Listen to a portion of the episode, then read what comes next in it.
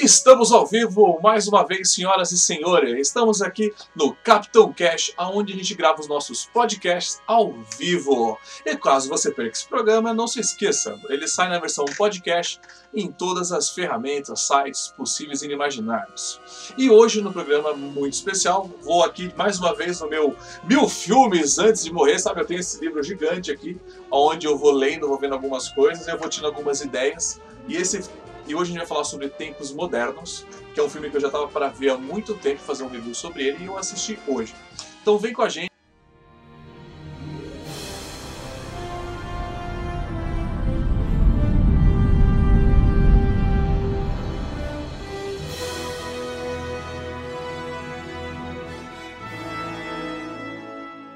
E depois dessa vinheta que eu não estava esperando, vamos já a falar o que importa. Nós vamos aqui falar um pouco das notícias da semana, lembrando que a gente sempre traz aqui as notícias de Jornada nas Estrelas né, e afins, para falar um pouquinho do que rolou na semana, é, de outros papos nerds, e logo depois a gente entra no filme. Lembrando que a gente vai normalmente até o minuto 20.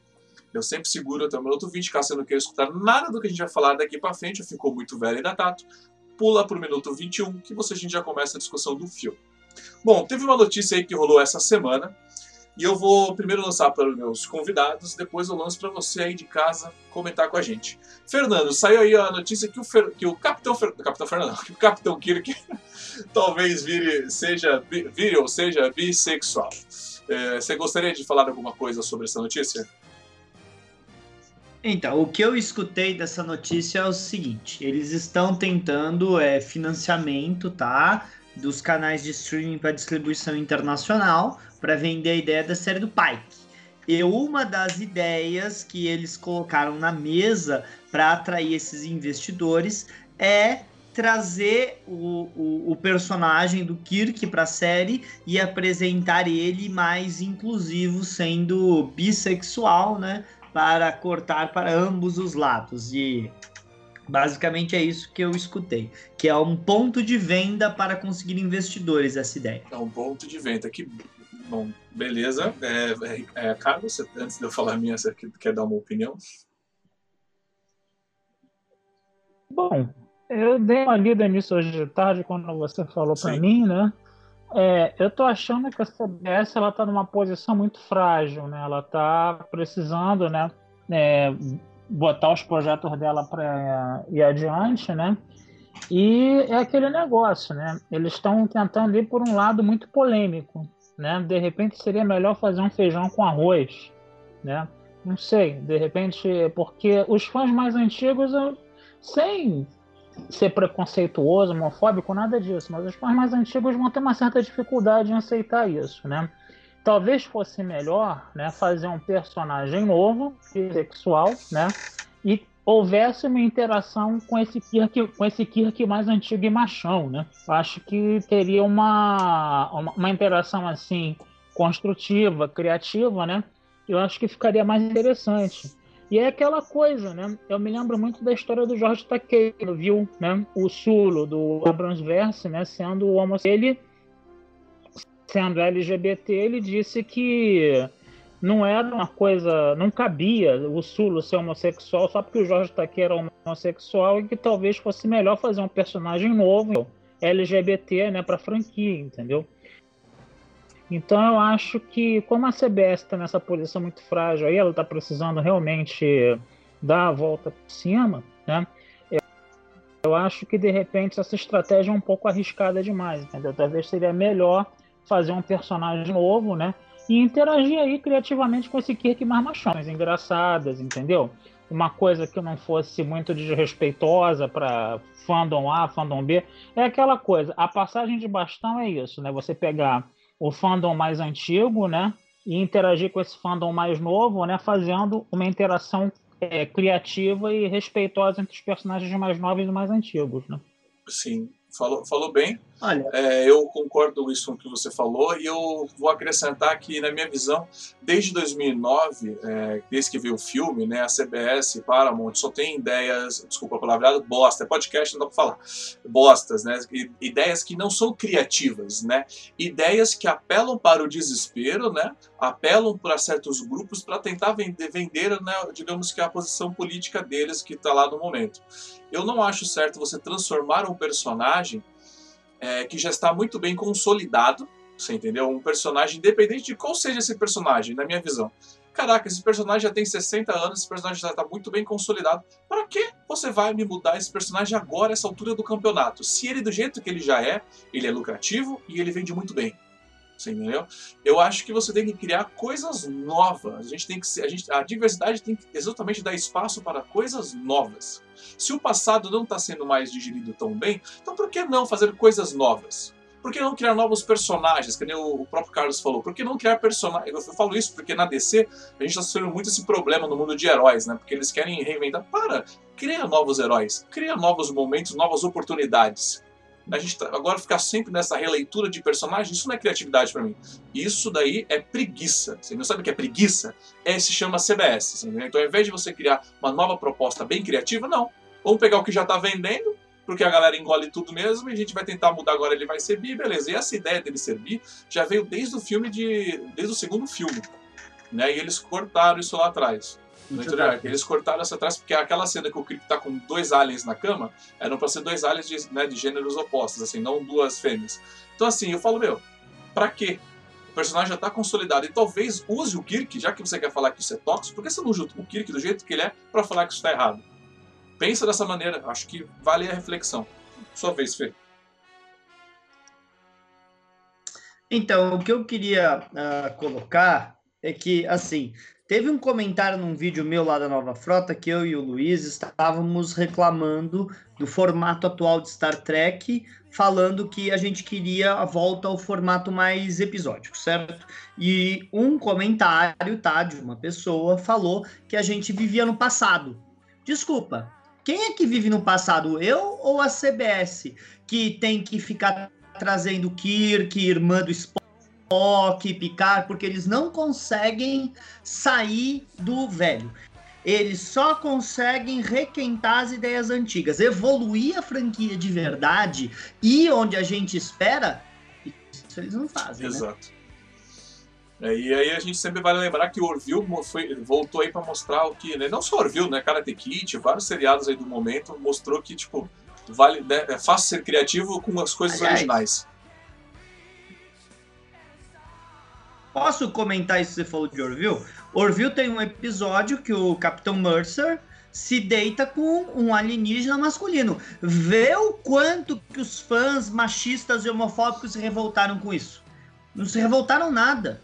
Aceitaram tranquilamente, sabe por quê? Porque ele é um personagem novo. Ele é um personagem que não tem 50 anos estabelecido e quiseram mudar o sexo ou a preferência sexual dele. Não foi isso.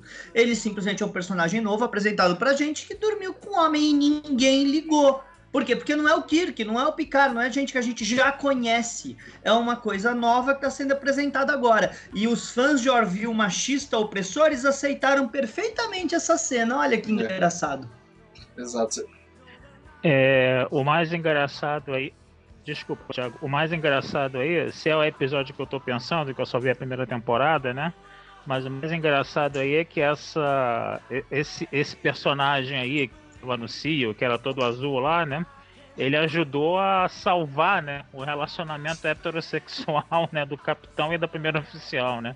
Que tinha, havia acontecido aquela traição, né? No, no, no, episódio piloto. No primeiro E é episódio. interessante você perceber isso, né? É, no primeiro episódio, né? E é interessante você perceber isso, né? Que como o cara espalhava muito feromônio, ele atraía, ele atraía tudo, né? Atraía homem, mulher, atraía tudo. Então, quer dizer, o pessoal meio que. Eu acho que o pessoal meio que aceitou, né? Esse relacionamento entre o capitão e o cara azul lá, entendeu? Porque na verdade estava salvando o relacionamento heterossexual que a gente viu sendo destruído Não, no mas primeiro capítulo, a né? questão, Carlos.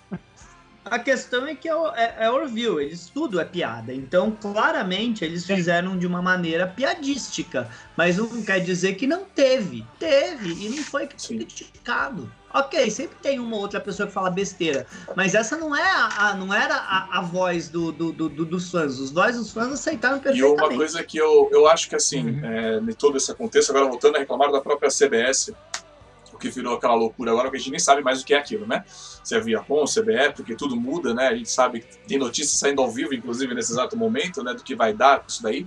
A gente não vai dar aqui agora, vamos ver primeiro. Né? É, e mais assim, uma coisa que eu acho engraçada é o seguinte nós estamos. Star Trek é um seriado de ficção científica, né? E é legal que os, legal que os produtores dessa nova era, dessa jornada séria, eles estão preocupados. Quem tá. Desculpa o palavreado, mas quem tá comendo quem, ao invés de se preocupar, vamos fazer uma ficção científica bacana? Vamos escrever um bom roteiro de ficção científica que eu acho que o mundo está precisando mesmo disso? Né, vamos fazer aquela, não aquela velha, mas vamos trazer o novo, não, vamos se preocupar com quem um cara vai para a cama.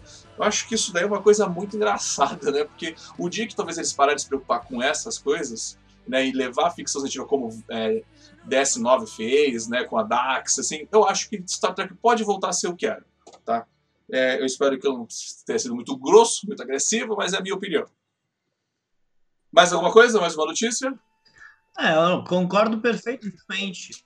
Não, concordo perfeitamente. O importante são bons roteiros e não quem eu tenho atração Sim. sexual ou não. Esse que é o importante de qualquer série. Que foi o que é o ótimo exemplo de Orville. Eu acho. Desse episódio que... que vocês comentaram, né? O, o, o, que eu acho mais engraçado nessa história toda aí, né, é a Fox, né, produzir Orville, né? mais engraçado é a Fox produzir Orville, né? E eu acho que de repente a salvação da CBS seria sequestrar o Brandon Brown, o, o André Bormanes, né? Tá é, tá o pessoal lá que tá produzindo.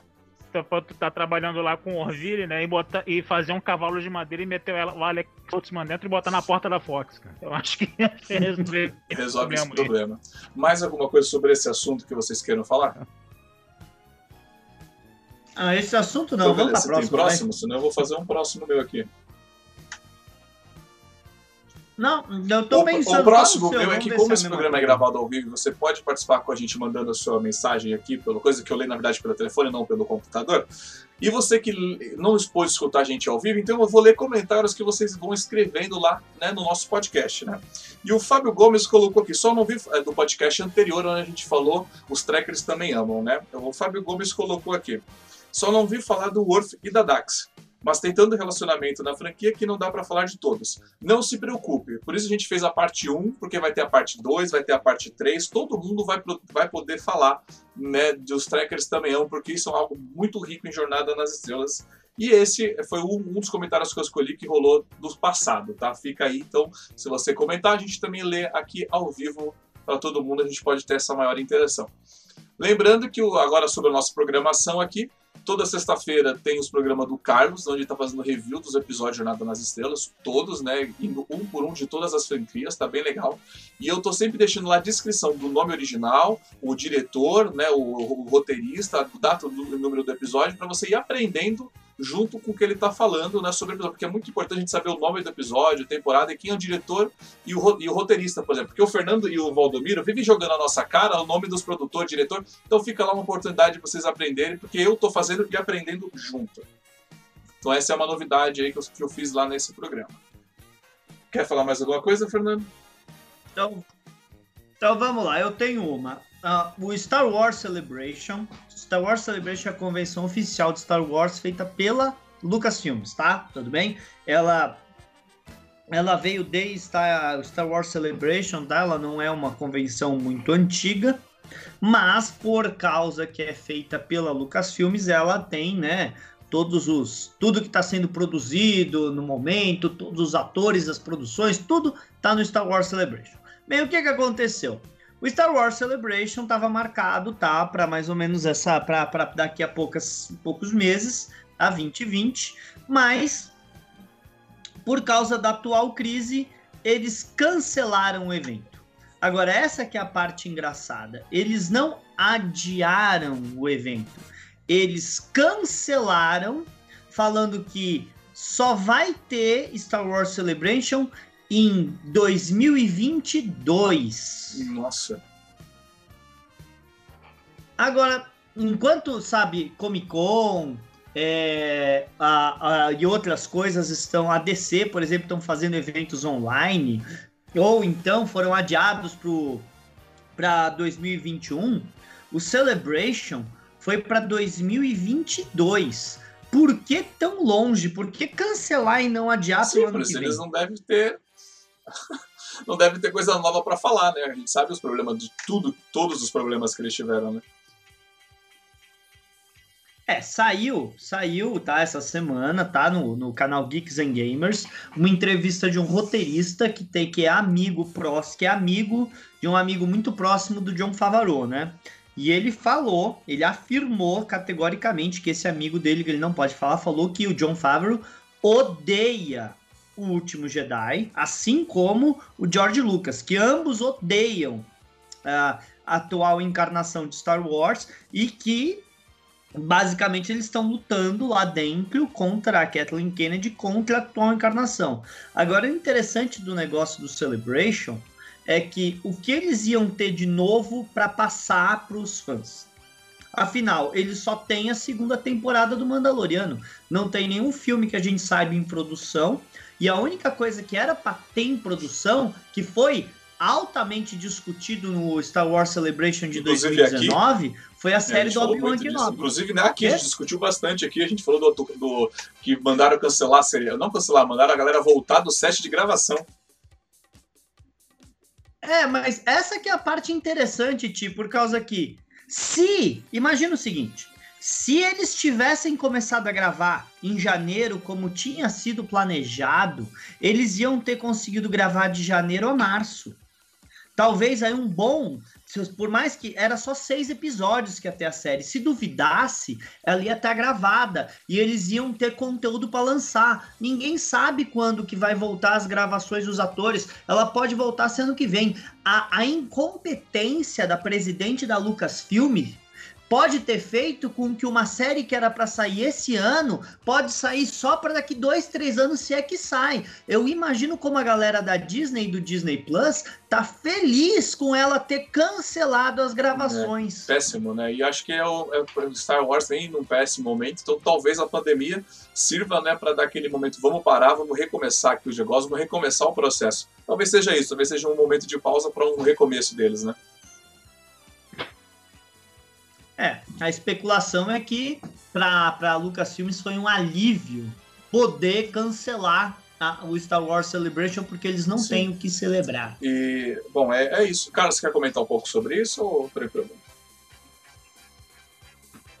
Bom, se for só isso aí, cara, tudo bem. Eu só espero que eles não estejam considerando que vai ter uma segunda leva de epidemia, né? De pandemia, é. né? Porque já tem gente falando Sim. isso, né? Então, de repente. Lembrando que a gente não pode. A gente, ah, lembrando que a gente não pode falar o nome disso, porque a gente falar tá no YouTube, a galera cancela, bloqueia, tá? A gente fica restrito, então não fala o nome do negócio. Só fala o grande problema atual. Ou a crise. É. Ah, é? Eu não, é, eu não sabia desse detalhe. Não, desculpa. mas é, tem que tomar cuidado. Mas pode continuar. Foi mal. Nada. Sorry. É, eu poderia falar, inclusive, da gente, do meu, do Fernando, mas nós não vamos falar, porque a gente sabe que quando a gente fala alguma coisa, a galera copia, né? Então a gente vai ficar quietinho na nossa. Tá bom? Porque, porque, porque inclusive, já até copiaram esse formato que a gente está realizando aqui para você ver que a galera não perde tempo, né? Vamos lá, Fê. Vamos lá, vamos, vamos ler o comentário. Lê um que eu leio outro. Vai, qual que você vai ler? Eu quero ler. Muito bem, eu tá. vou ler o primeiro então. O Cláudio Parra falou: eu não ligo para ser bi, tri, etc. Eu gosto de Star Trek. Eu ligo. é, eu, eu, eu ligo se é mal feito. Se é bem feito, eu, eu não me incomodo nem um pouco, que é o exemplo do The Review, que é um ótimo exemplo de como é, é, é fácil fazer um negócio, né? E o Eduardo Leão colocou aqui: Último Jedi é um grande é, desrespeito a Star Wars. É, cara, a grande controvérsia nesse, nesse, com o último Jedi, eu também não gosto, porque.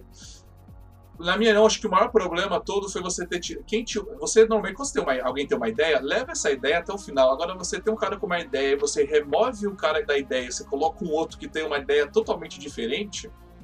Aí depois você traz, aí você traz o cara de volta. Então, assim, o grande problema para mim foi isso, assim? Porque se a gente tivesse uma. O último Jedi foi uma porcaria, mas se a gente tivesse uma continuação do último Jedi, talvez a gente não teria sido uma grande porcaria no contexto geral, né? Acho, acho que vocês me entendem, né? Mas como a gente teve de volta o JJ, aí entendi, você estragou mas... tudo mesmo. É, Pessoalmente, o que eu digo é que O Último Jedi é um filme muito mal feito em termos de história mesmo. É, a, a, a história parece desinteressada com, o, com a maioria dos personagens, que tinha um monte de personagem, né? Que tinha que dar continuidade. Não parece que o diretor tinha o mínimo interesse em dar uma história pro C3PO, pro Chewbacca, eles estavam lá. A própria história da Leia Organa, ele não tem o que fazer com ela e deixa ela em coma pela maior parte do filme. Ele não queria, ele não estava interessado na história do Paul, do fim. A única história que ele estava interessado era na história da Rey e do é, Kylo Ren.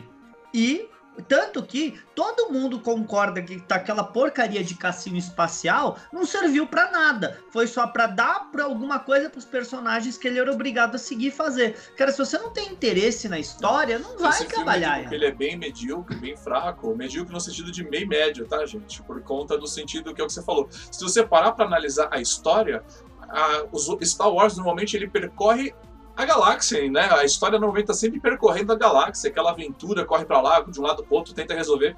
Se você parar para analisar, o Último Jedi é o único filme que o problema se passa no único ponto da galáxia. Você já parou para pensar nisso? Que é o, né, que eles ficam perseguindo uma nave que não pode entrar em, no hiperespaço, que não pode estar assim como. É só esse o problema, eles ficam parados. O filme se passa num lugar parado. Tá parecendo Star Trek, né? Quando não tinha orçamento para gastar, sabe? Assim, fica parado na nave. Triste demais. Uh, o Alexandre fez um comentário aqui, ó. Os dois últimos Star Wars ferraram com a franquia. A sessão de Skywalker foi uma tentativa falha de consertar algo é, estragado. Concordo plenamente com esse comentário. E, nossa, aquele final para mim, cara, quando a Leia, a, a Leia não, eu, a Ray fala que ela é Skywalker, cara, eu juro que eu, eu queria arrancar, cortar meus pulsos, cara. Um Palpatine falando que é o, é o, é o que fala aqui. O é, o Palpatine falar que é um Skywalker, brother. Sério, vamos lá. Chega desse. Não, o Palpatine ganhou. A Rey, no final das contas, se apropriou do nome, do sabre de luz e da casa dos Skywalker, sendo que ela é, é. uma Palpatine. O Palpatine venceu. Não existem mais Skywalkers. Vamos lá. Eu, com o aniversário, quando um amigo meu fez aniversário aqui, um amigo meu que é do Conselho Jedi fez aniversário, eu dei uma um, uma, uma, um action figure, não uma bonequinha da Rei para ele presente.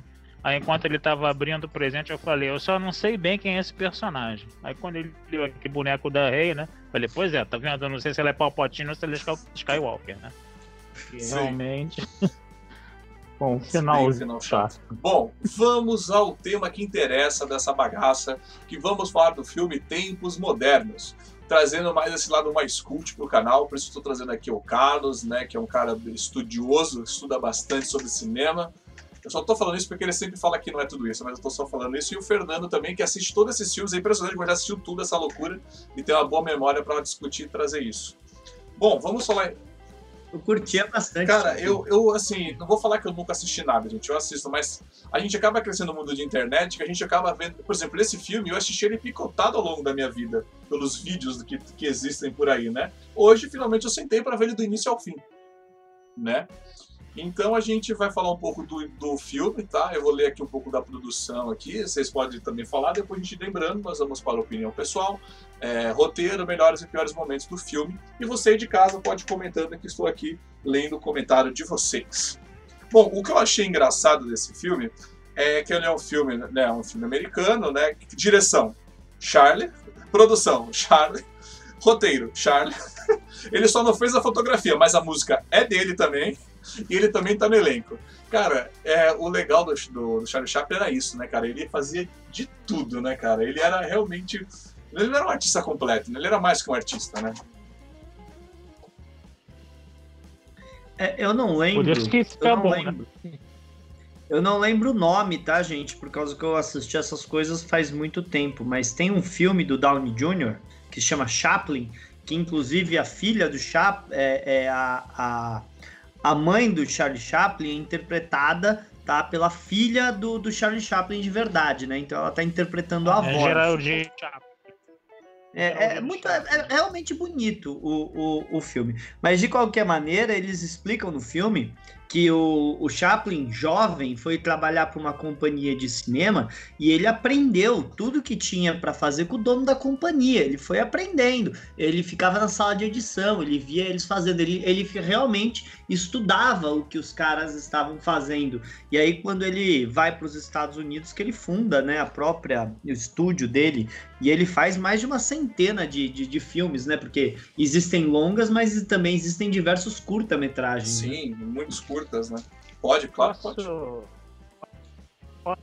posso falar dessa parte aí? O negócio é o seguinte: ele foi dos Estados Unidos, da Inglaterra para os Estados Unidos, né? Com uma companhia de teatro, né? Do, acho que é Fred Carno. Carno eu sei que é o sobrenome, o primeiro nome eu me lembro, né? Aí ele chega, né, começa a trabalhar nessa companhia, inclusive o companheiro de quarto dessa, de, de, dele nessa companhia de teatro era o Stan Laurel, né, que era o magro, né, do Gordo e Magro, tá? Aí ele começa, né, a trabalhar, né, é, ele, ele vai, ele é visto, né, pelo pessoal da Keystone, né, que é, é a primeira companhia cinematográfica que ele trabalhou em 1914, né, que era do Max Sennett, né, e aí, o Max Sennett era casado com uma atriz chamada Mabel Norman, né, que, que era, vamos dizer assim, a heroína dos filmes do Max Sennett. Sempre eram filmes curtos, né? É, e o, ficou muito conhecido, a, a Keystone ficou muito conhecida dos Keystone Cops, né? Que era um carro de polícia com vários policiais correndo, entendeu?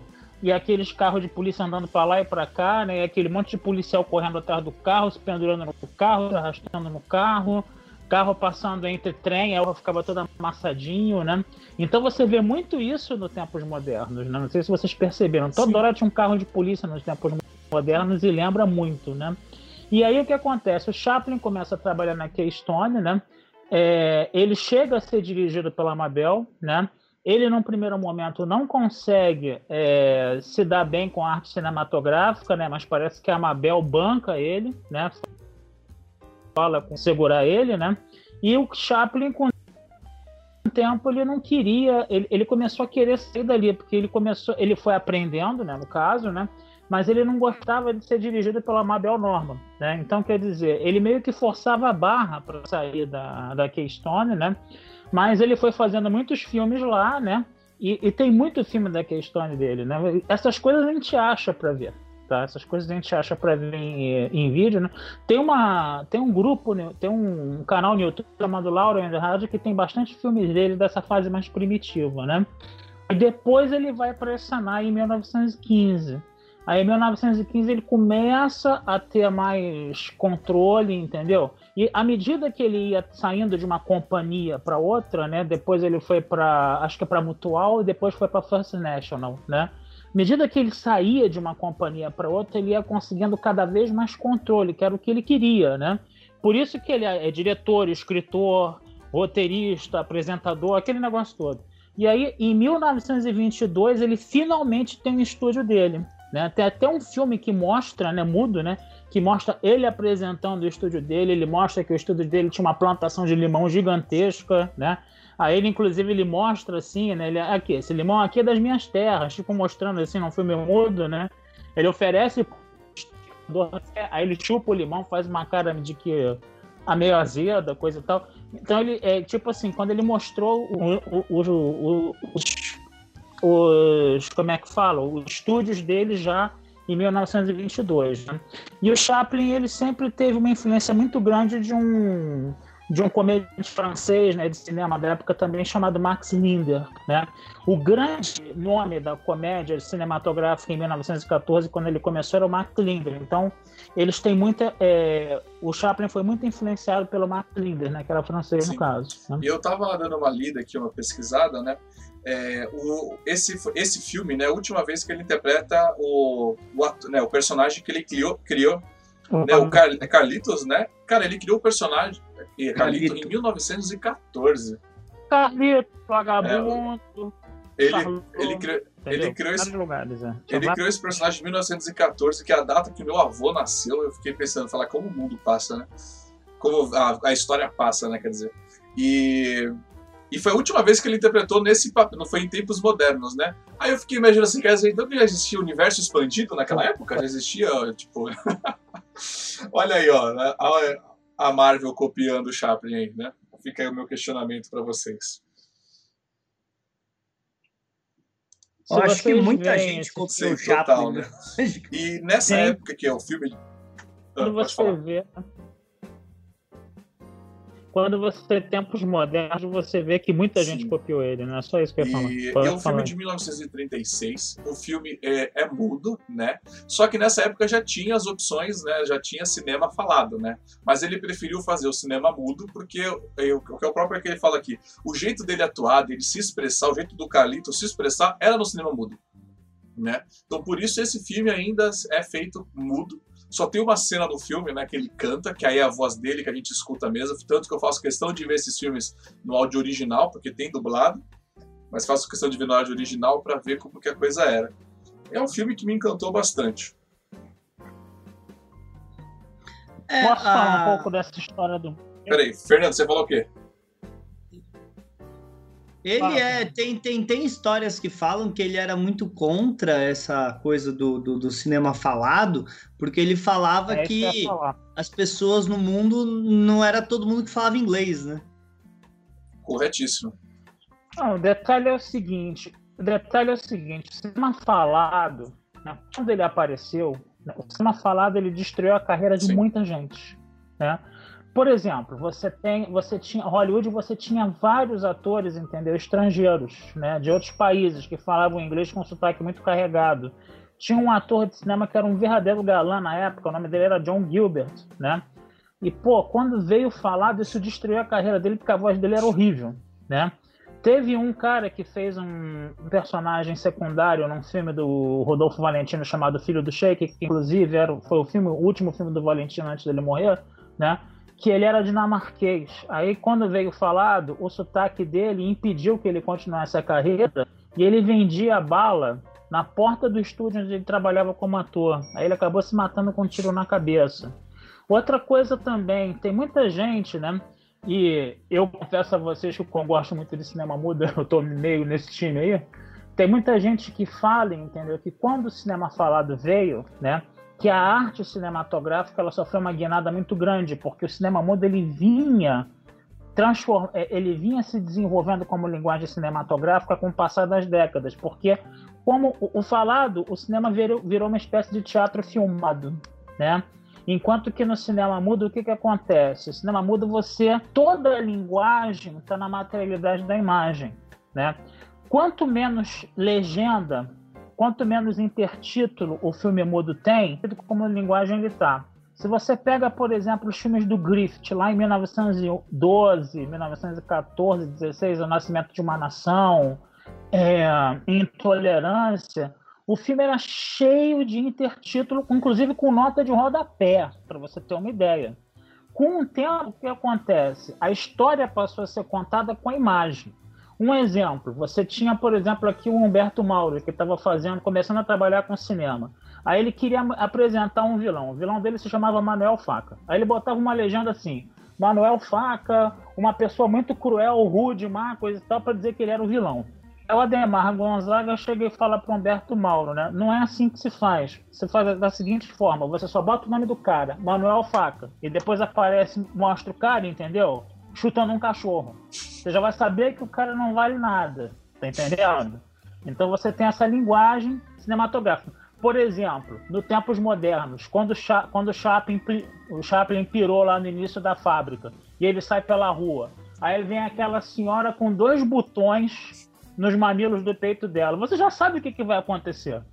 Entendeu? Você já sabe que vai vir uma situação cômica ali que ele vai querer meter os, a, a, as carrapetas lá no peito da mulher, entendeu? Sim. Então, quer dizer, a linguagem cinematográfica ela estava se desenvolvendo no cinema mudo.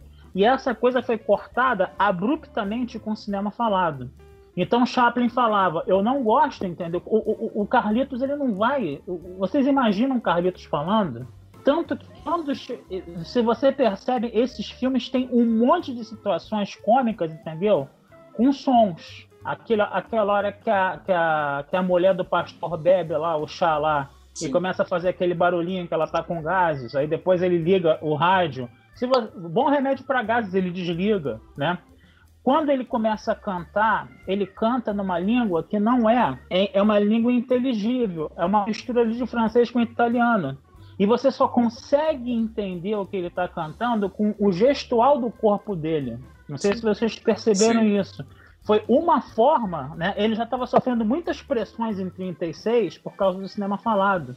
E essa foi a forma, entendeu, dele criticar o cinema falado nesse último filme mudo dele, que foi Tempos Modernos, entendeu? Sim. Então, é, é, então, é, aí você vê o gênio aí. Ele só fez três filmes falados, que, tipo, falados mesmo, se eu não me engano, né? Mas é, eu ah, lembro disso, que, que ele teve esse negócio do. É, ele usou a tecnologia do som para fazer barulhos, para fazer uma batida de porta, esse tipo de coisa, mas ele se recusava a deixar os personagens falar mesmo. Sim, é, o filme você, ele é, você tem todos os efeitos sonoros no filme, você tem cachorro latindo, você tem mesa, você tem multidão dançando, você tem música, né, você tem carro, telefone, só que falado não é, não tem ninguém falando. Isso que o Carlos falou que o cinema virou um teatro, eu, eu falo assim, meu, eu, quando eu comecei a frequentar teatro, eu falei, eu falei caramba, teatro é um, é, um, é um filme sem nenhum efeito especial, né, é um cara no palco pulando pro lado pro outro falando, né, só que não tem nenhum efeito efeito especial. Então, assim, eu, eu, eu, entendo isso que você falou, o cinema mudou mesmo, né? Mas, assim, o bom desses filmes que não importa o lugar do mundo que você está.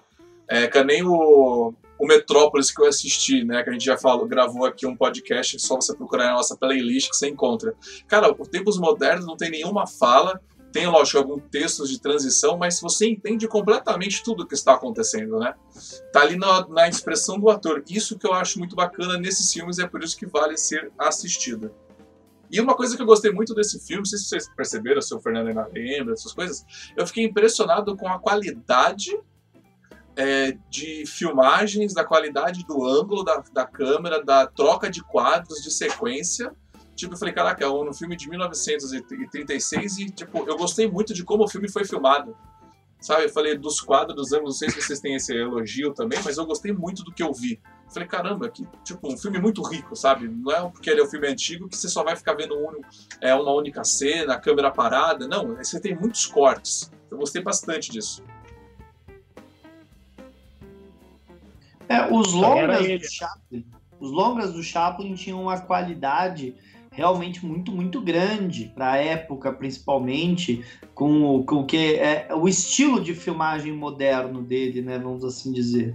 É, aliás, eu não vou nem chamar de moderno, vou chamar de atemporal. É claro que é óbvio para qualquer um que assiste que aquilo é, é um filme de 1900 bolinha, um filme preto branco, um filme mudo tal. Mas, assim, o estilo de filmar é um é, estilo atemporal. Bem falado, ficou atemporal demais esse filme. Você consegue assistir hoje tranquilamente. É, você é, tem, por exemplo, sabe, é, quando saiu o filme Identidade Born, todo mundo, quando fazia cena de ação, fazia a câmera balançada, tá brigando e a câmera balançando, a câmera balançando. Foi tanto usado que ninguém mais quer usar esse estilo por causa que ficou datado da época do, do começo dos anos 2000. É, é, é, esse tipo que eu quero falar. O estilo do, do, do Chaplin é um estilo atemporal de, de filmar. Não é uma coisa que, tipo, aqueles filmes de primeira pessoa, estilo A Bruxa de Blair, que também é uma coisa que todo mundo quer copiar e fica Sim. velha. É chato. É, esse é um filme que eu não tenho em casa, né? Isso que você falou, não tenho em casa, mas é um filme que eu vou comprá-lo, sabe? Ou eu vou fazer download aqui da minha máquina, que eu vi, né? Que eu já sei que o Carlos falou, é fácil você achar os filmes dele na internet, porque vendo esse filme hoje e passando pelo momento que a gente está passando do momento, eu fico preocupado desses filmes, né, dessa história, porque isso faz parte da história, começarem a ser mutilados e tirados, sabe? Porque o Screen, a Netflix, assim, o Olha. sistema Netflix, né, o sistema de Screen veio para dominar o mundo, para nos ajudar, nos facilitar, mas é impressionante como eles mutilam nossos filmes, né? Você tem que pagar valores absurdos para conseguir ter o que você realmente quer. Então, assim, eu fiquei pensando, acho que a mídia física, que era uma coisa que eu achei que ia morrer, talvez não morra, você entendeu? Por conta desse fator de mutilação atual. Pode falar, Fê.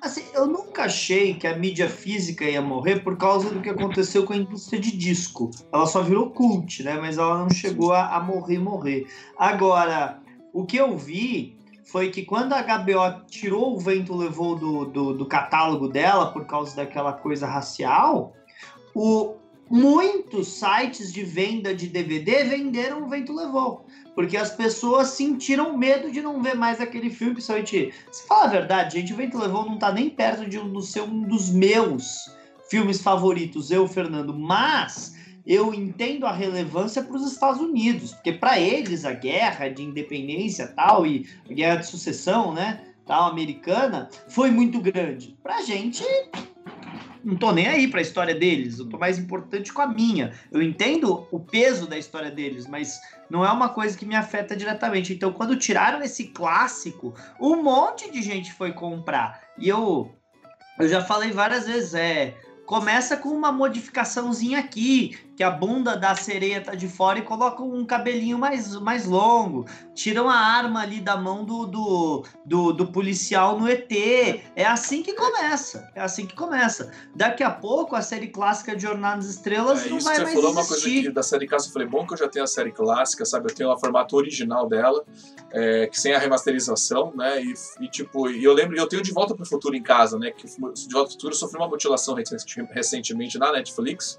Sorte que eu tenho aqui também os três filmes, né? Acho que não sei se foi remasterizado, agora não lembro. Lembro que eu e o Fernando a gente achou baratinho, lembra, Fernando, na, livraria? A gente saiu, a gente comprou, acho que uns, nesse dia uns cinco DVDs do De Volta para o Futuro. E eu falei assim. É, é eu falei assim, bom que a gente né? conseguiu, assim, bom que eu tenho De Volta para o Futuro em casa, porque eu acho muito engraçado a Netflix tirar uma capa de uma Playboy do De Volta para o Futuro e me faz um filme na semana seguinte chamado 365 Dias, né, Fernando? Né, de um abusador, né? Que é, é eu acho impressionante essa mentalidade de hoje, que assim, sabe, é como o amigo meu costuma fazer, a narrativa tá impressionante, né? Tá, fala o que quer quando quer. Bom, vamos cair um pouco agora. Ah. Aliás, o filme que o Carlos comentou, O Nascimento de uma Nação, é um dos filmes que muito provavelmente vai ser o próximo a sair, viu? Por causa que tem muita coisa lá da realidade histórica do começo dos Estados Unidos que a galera não quer mostrar, não. Olha Pode só, é, eu confesso a vocês, desculpa é, falar, eu confesso a vocês que tem filmes, entendeu, que não tem como, entendeu, você tirar, né, você o nascimento de uma nação, por exemplo, entendeu? Porque o que acontece? Porque esses filmes eles têm uma importância na história do cinema muito grande, entendeu? Porque, por exemplo, o cinema mudo, né, essa construção da linguagem do cinema mudo, entendeu? Quem fez essa construção da, da, da, linguagem do cinema mudo nos Estados Unidos, entendeu? Foi o Griffith, que fez o Nascimento de uma Nação, que fez Intolerância, que fez Órfãs da Tempestade, que ele falava que tinha bolchevismo na época da Revolução Francesa, né? Bolchevismo dois séculos antes, né?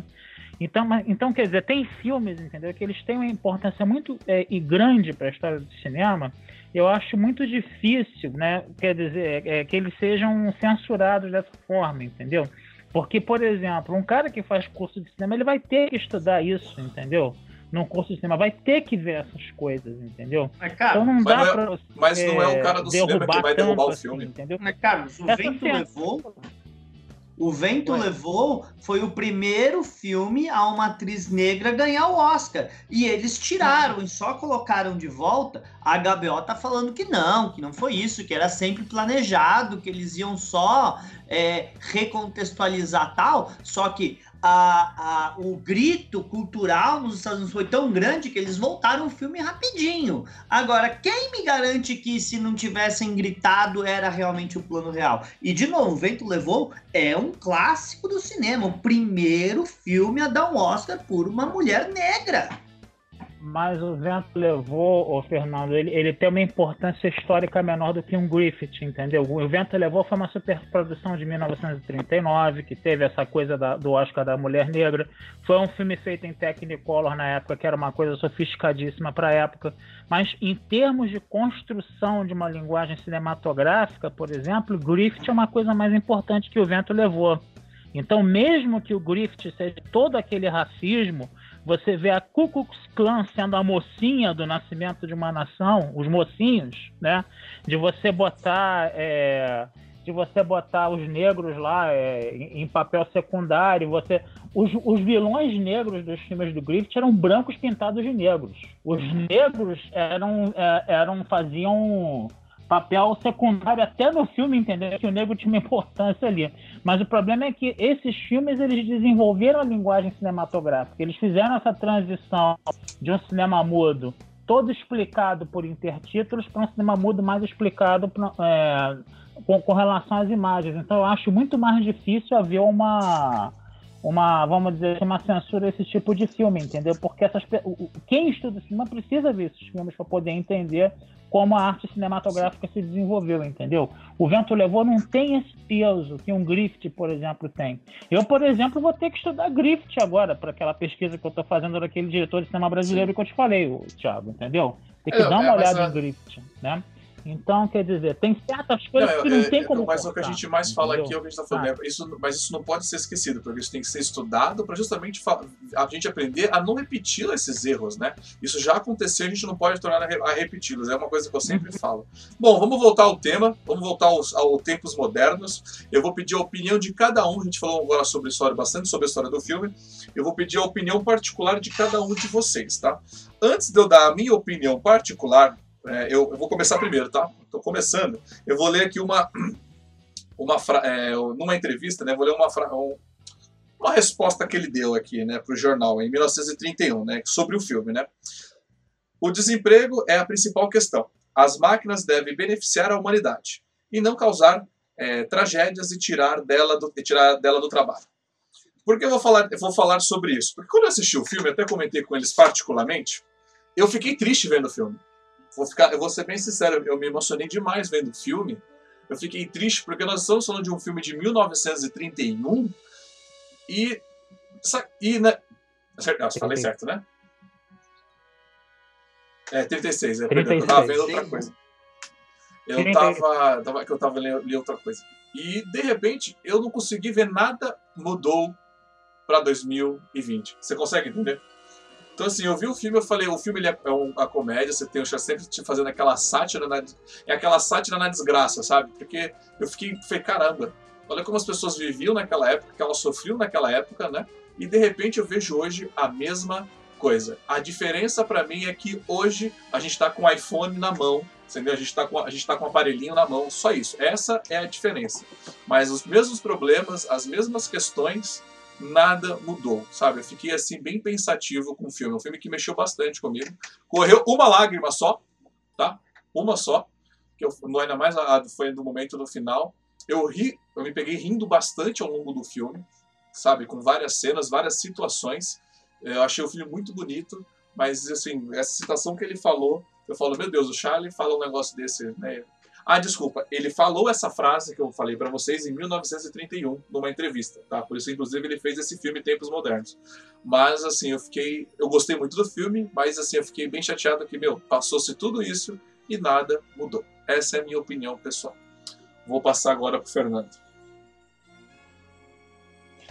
Eu gosto muito do filme, eu gosto do comentário social, a sociedade americana do, do, do, começo da década de 30, é, aquele comentário ao Fordismo que estava acontecendo, inclusive. É um filme clássico para se passar em, em, em, cursos de administração, principalmente quando a gente está falando da história do pensamento administrativo, para ilustrar bem o que, que era o Fordismo, né? Então a gente usa muito esse filme. Eu, eu, eu gosto de todo comentário, para falar a verdade, a, maqui, a maquinalização, acho que é assim fala, do, do trabalhador, do ser humano, que deixa de ser um ser pensante para se tornar mais do que uma ferramenta. Tanto que é, é o tilt que dá na cabeça do Chaplin lá, que vai fazer ele parar no, no, no, no, hospício é que ele vira uma máquina de apertar parafuso, né? E, e aquele negócio do fazer o cara comer, ser alimentado como uma máquina, tudo aquilo são só ah, ilustrações, né? São, são, são piadas feitas com o que as pessoas realmente se sentiam. Então é, é, é, é uma maneira muito inteligente de você traduzir com humor a maneira que as pessoas da época estavam se sentindo, poder expressar aquilo. Eu acho um filme muito, muito inteligente, gosto bastante do filme. Carlos? Vamos lá, vamos começar a falar sobre o filme aqui. É, o que acontece? Eu tinha, acho que eu comentei com vocês que foi na live do Metrópolis, né? É, que o. Ou então a gente conversou em off, né? Que aquele filme do Robert Downey Jr., né? Do, do Chaplin, né? Quando ele está numa festa conversando com Douglas Fairbanks, né? E uma família bem pobrezinha vai lá pedir um autógrafo para ele, né? Ele olha, né? E fala assim: Eu não falei nada da crise de 29. Né? Isso aparece espelhado nesse filme aí, né? Uma das últimas biografias, a última biografia definitiva do Chaplin que eu comprei, né? Que volta e meia, né? Sempre lança uma biografia definitiva até a próxima. É porque definitiva não existe, né? né? A gente tem que deixar bem é, claro isso. Falaram é uma coisa que... que não existe. Por isso que eu, é, é, é isso é que eu tô difícil. falando. A última biografia. A, é difícil uma biografia recente. definitiva. Aliás, é difícil. É, não existe nada definitivo, eu concordo com o Tiago. Mas a questão é que é difícil uma coisa definitiva quando a história está sendo contada por pontos de vistas. Porra. Pois é. Acontece. É, nessa biografia de, nessa biografia definitiva, né, Chaplin, essa última que saiu, né, falava-se que teve muita importância né, esse filme do Robert Downey Jr. para você poder entender o Chaplin, né? Outras fontes falam que ele pensou em tempos modernos quando ele fez uma viagem pela Europa e ele viu os efeitos né, que a Grande Depressão tinha provocado na sociedade. E ele teve também uma conversa com o Gandhi na Europa, onde o Gandhi era contra a sociedade tecnológica, a sociedade industrial, né? E o Chaplin disse que não entendia muito essa posição dele, mas que entendia que uma, uma sociedade que produz máquinas para fazer só o lucro e provocar desemprego né? Não pode funcionar, né? Então ele teve o insight né, para fazer o Tempos Modernos a partir daí. Né? A gente tem que lembrar que em 1929 teve uma crise de proporções mundiais, né, que começou nos Estados Unidos, né? Só para você, né, Thiago, que gosta de saber o que está acontecendo na época, né, que as coisas foram feitas, né? É, então, em 1929 você teve uma crise de proporções mundiais, né? Por quê? Porque assim que acabou a, os Estados Unidos durante a Primeira Guerra Mundial estavam com a sua produção industrial a toda para abastecer né, os seus aliados na Europa que estavam tendo seu parque industrial destruído e as poucas indústrias que funcionavam na Europa estavam voltadas para produção de armamento, de munição, né? Então os europeus tinham que importar até papel higiênico dos Estados Unidos, tudo que você possa imaginar. E os Estados Unidos aumentaram demais a sua produção industrial e quando acabou a guerra, que seria o, o, o comum? Você frear essa produção industrial, você diminuir o ritmo dela porque a Europa iria retomar sua produção industrial. Só que você dando liberdade total para o capitalismo funcionar, e um governo intervindo na economia, pedindo para que os empresários não fizessem investimentos de risco, o que aconteceu? O governo não fez nada disso. E aí o que acontece? A produção continuou muito é, galopante, né? mesmo depois do fim da guerra, e você passa a ter o quê? Uma crise de superprodução. Né? Você não pode, você pode ter uma geladeira em casa, duas no máximo, agora 20 você não pode ter. E é o que acontece. Os produtos começaram a encalhar nas lojas, consequentemente o preço dos produtos começou a cair, né? Você aí quando as empresas estavam começando a ter prejuízo por causa da crise de superprodução, eles perceberam que eles tinham que frear o ritmo de produção, mas frear o ritmo de produção significa o quê? Você demitir funcionário. Então, começou a aumentar, as empresas começaram a ter prejuízo. E aí você imagina, você tem uma massa de desempregados e você tem um monte de produto sobrando nas, nas fábricas e nas lojas. Como é que você vai conseguir vender tudo isso? E aí você tem situação. Você tem uma situação em que o capitalismo sofre uma enterra, para de funcionar. Então, quando você leva essa da liberdade total para o capitalismo lucrar e o capitalismo forma mais o ritmo de produção, entendeu? Porque, e acumula demais esse, esse capital na mão de poucas pessoas, o que acontece? A própria lógica do sistema capitalista faz ele emperrar. O, Cha, o Chaplin mostrou isso de uma forma sensacional como? Ele estava lá dentro da lógica capitalista de produção cada vez mais rápida, inclusive o patrão dele no filme é a cara do Henry Ford, né? Procurou um ator que fosse o mais parecido com Henry Ford para mostrar justamente o Fordismo. Porque o Fordismo, o que, que ele faz? O Fordismo ele controla, ele, ele faz o patrão ter o controle total dos meios de produção. O patrão tem controle da matéria-prima, o patrão ele tem o controle da fábrica, ele tem o controle das ferramentas, tem o controle dos empregados, coisa e tal. E quando você fragmenta a produção em vários setores, o que acontece? Ninguém consegue produzir o negócio todo. Por exemplo, uma fábrica de cadeira. Você consegue fazer os pés. Tem empresário, tem operário que faz só o pé da cadeira, tem operário que faz só o encosto, tem operário que só faz o assento, tem operário que pega tudo isso e prega. Ninguém sabe fazer a Sim. cadeira toda. Entendeu? Então o Fordismo tem isso. Aí o que acontece? O Chaplin pirou ali, porque ele só ficava apertando os parafusos, ele pirou, e no que ele pirou, o que, que ele fez? Ele começou a destruir as máquinas todinhas. Foi a, foi a forma que o Chaplin teve de mostrar, entendeu? Que a lógica do sistema capitalista, entendeu? Leva à própria destruição do sistema. Foi a forma que ele fez, entendeu? De uma forma engraçada. Por isso que o cara era gênio. Ele percebia as coisas, ele tinha esse ponto de vista. Né? Então, o que acontece? Tempos modernos, ele foi feito numa época em que você tinha um desemprego enorme, porque teve a quebra da Bolsa de Valores de Nova York, muita gente se suicidando, muita gente passando fome. Para você ter uma ideia, outro dia eu encontrei uma foto no Insta, entendeu? De uma fila numa, na década de 30, era uma fila de gente recebendo comida de graça, sabe de quem? Do Al Capone. Você ideia, o Al Capone distribuía a sopa, distribuía a comida para as pessoas desempregadas. Você vê que no filme, o filme fala de quê? O filme fala de, de greve, o filme mostra, entendeu? Os, os caras assaltando a loja que o Chaplin está tomando conta era o antigo colega dele da Trabalho, fábrica, porque sim. a fábrica fechou, porque teve que teve a crise de 29. Aí tem uma hora que o Chaplin ele volta a trabalhar numa fábrica. Aí tinha falado o que no filme? Ah, a fábrica, depois de muito tempo fechada, teve o, o é, ele, te, ele teve que fazer a manutenção das máquinas. Então, tudo isso é reflexo da crise de Sim. 29, entendeu? Então, ele trabalha bem dentro desse contexto filme. Então, ele está mostrando o filme de uma forma bem, do, bem crítica com relação né, ao, ao, ao sistema capitalista, né?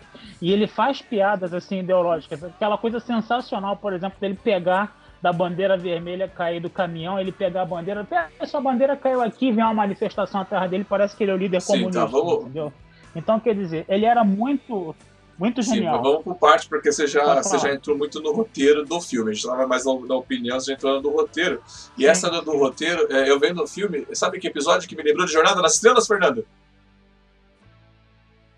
A cidade à beira da cidade. Eu falei, olha aí o que se passa na crise de... É, eu falei, olha aí ó, o Kirk voltando no tempo aí, que eu lembrei que é justamente mostra exatamente esse momento, né, histórico, né, e essa crítica a tudo isso, né. O filme, ele é construído em quatro atos, né, quatro atos muito bem estruturados, que você poderia também assistir ele tranquilamente separados, né, isso você consegue entender muito bem.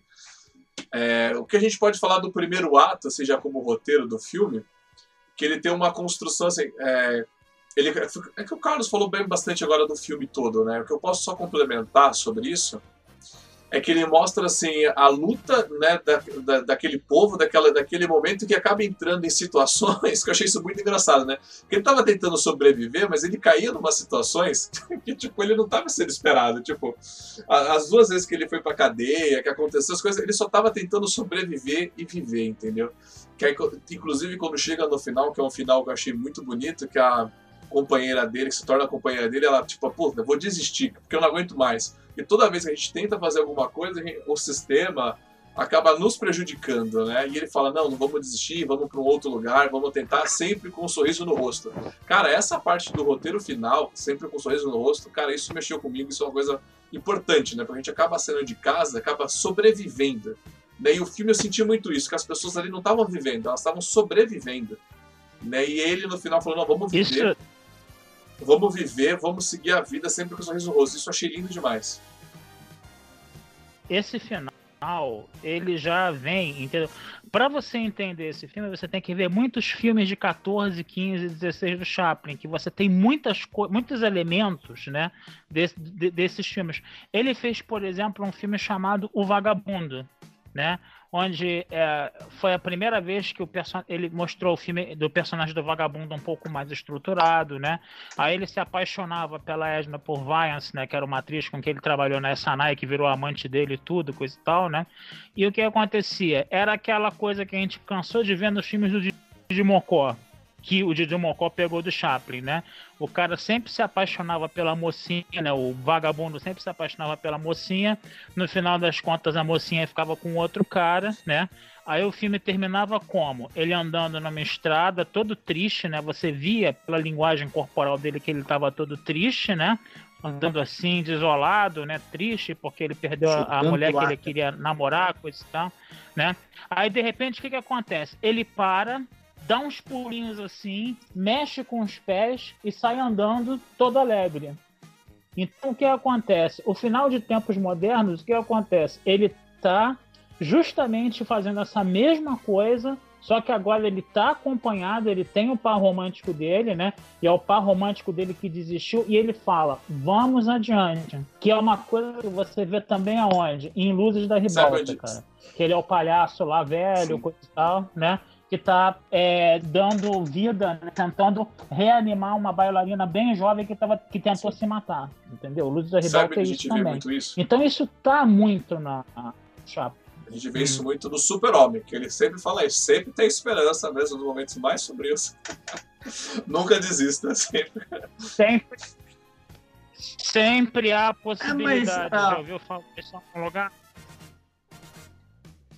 É, é, esse negócio de. Esse negócio realmente do, do, do, do Carlitos está sempre vivendo a vida da melhor maneira que ele pode ali, é, é, um tema muito comum mesmo nos filmes do Chaplin. Ele está sempre só. Ele é sempre né, ou vagabundo, ou um trabalhador, ou alguém que está fazendo alguma coisa, ele está sempre vivendo. Ele está sempre ali, tentando sobreviver a, a, a, a situações, que é parte do charme, é, né? E, mas assim, uma coisa que eu achei bacana, é emendando isso que você falou, Fernando, depois você pode até emendar os. A gente já vai entrar para os melhores e piores momentos. Então você de casa que está nos escutando ao vivo, pode ir colocando seus melhores momentos do filme. É, mas isso é uma coisa que eu, achei, que eu acho engraçado, que, assim, que muito, eu vejo muito isso hoje, que muita gente tem uma. É, eu, eu, eu, vi, eu relembrei isso vendo esse filme, na verdade, né? Que eu vejo que muita gente hoje é, tem a vida, mas na verdade está só sobrevivendo, você entendeu? E, e, a expectativa de vida que ela cria para ela é sobreviver, né? Não viver a vida, sabe? E eu senti muito isso vendo esse filme do, do Chaplin, porque mesmo com toda a desgraça acontecendo em volta dele, sabe? Ele caindo em situações inusitadas, ele afundando um navio, tipo, mesmo assim ele não está sobrevivendo, ele está vivendo, ele tá, mesmo que seja um momento de desgraça, ele está vivendo.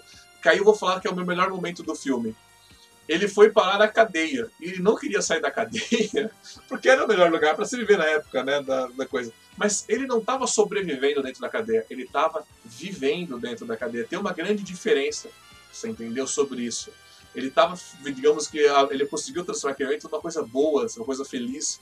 Isso é, é e para mim, do melhor momento do filme foi aquilo, porque toda aquela situação é muito engraçada. Dele não querer ir embora da cadeia, dele querer ficar. E aí aquela situação que o Carlos já comentou aqui, que aí os dois vão tomar o chá, e vai cara que se chateia, já purgante, né, que faz as pessoas passarem mal. Então, assim, eu achei muito, para mim, o melhor momento ali foi aquele momento da, tipo, da cadeia ali, da prisão, que eu achei bem, bem divertido, bem engraçado. Meu momento favorito do filme, a gente já tá nos momentos? Não, já, não. Pode. Meu, meu, meu momento favorito do filme, que sempre quando falam do. Porque eu sei, sempre quando falamos de tempos modernos, o pessoal lembra dele dentro da. Inclusive no, nos clipes que tem no YouTube e tal, é ele dentro dos anéis dentados girando lá dentro. Mas para mim, sempre que eu falo tempos modernos, eu me lembro dele com a bandeira, né? Balançando para falar pro carro que, ó, caiu! Caiu, chamando aqui, balançando a bandeira, de repente vira a esquina. a manifestação e ele na frente, ele sendo preso, sem entender por que, que ele tá sendo preso.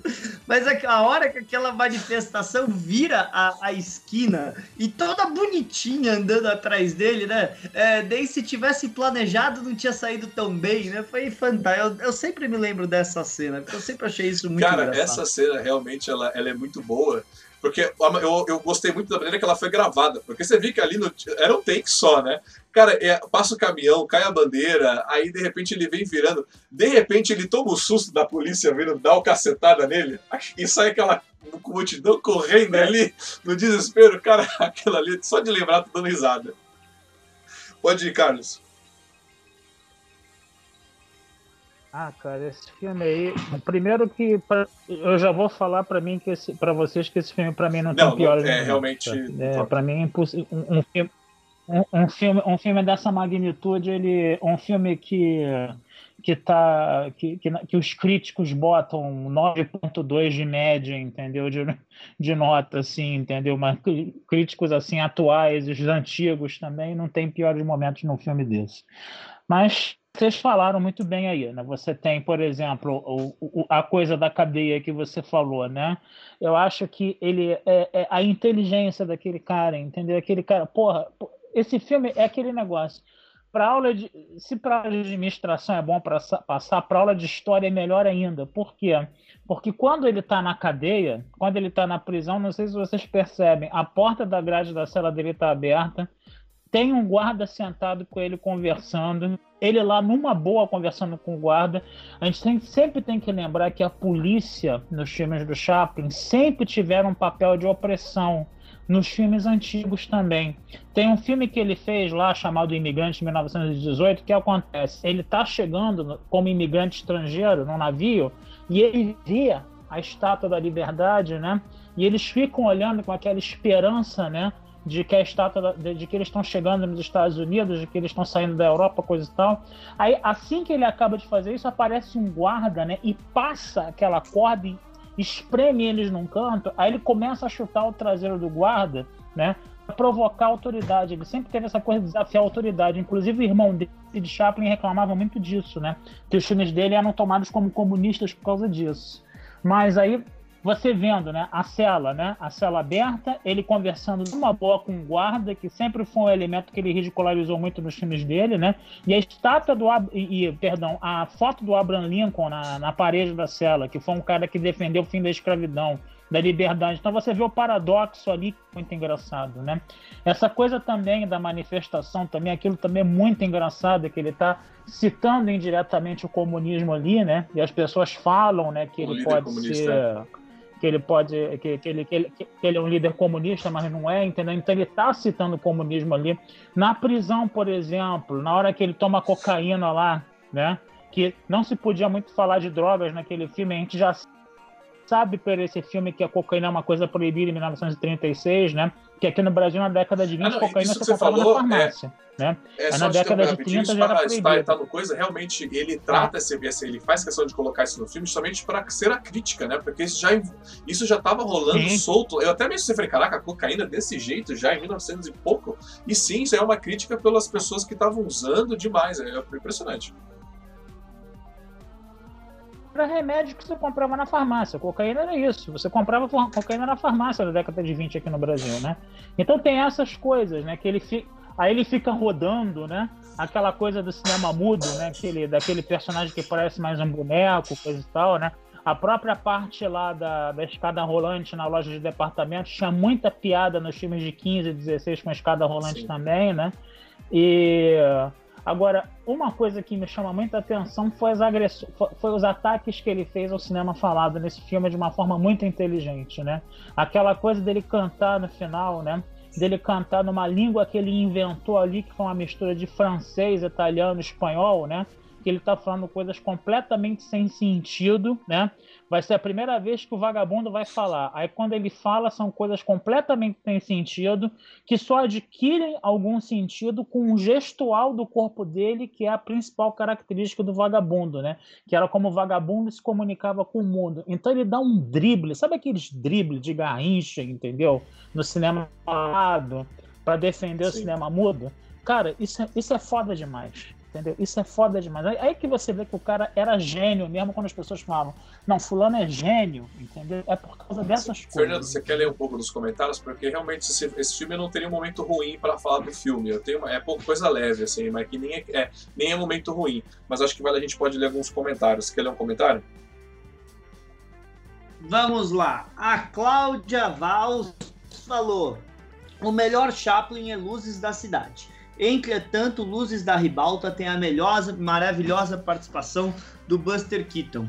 Assim, eu sei quem é, sempre eu sabia, eu tinha a, a, conhecimento do Buster Keaton, quem era o Buster Keaton, eu entendia isso, mas quem realmente foi me mostrar os filmes do Buster Keaton foi a Luísa, pouco tempo atrás, que ela era muito fã do Buster Keaton, e realmente você assistir o, o que o Buster Keaton fazia hoje você fala que não é só brilhante, mas é loucura ao mesmo tempo. E, e os dois são, para mim, quando fala de cinema, os dois nomes que vêm na minha cabeça, para falar a verdade. Sim. Pode ler o próximo? Buster Keaton. Buster Keaton, só, só um, um comentário rápido. Buster Keaton, para você começar, é, você procura um filme deles de 1927 chamado A General, que é um filme que fala da Guerra de Secessão. Tá mais um para a lista. O a Leandra Gomes falou: Chaplin questiona de modo vanguarda na linguagem audio é, questiona de modo vanguarda na linguagem audiovisual que a existência do ser humano é maior do que ele produz ou consome. Essa, Profundo, profundo. profundo. Eu tava aqui pensando, essa aqui é aquela ótima frase pra você colocar no Instagram, assim, pra falar pra pessoa, né? né? Quando você com uma foto do Charlie.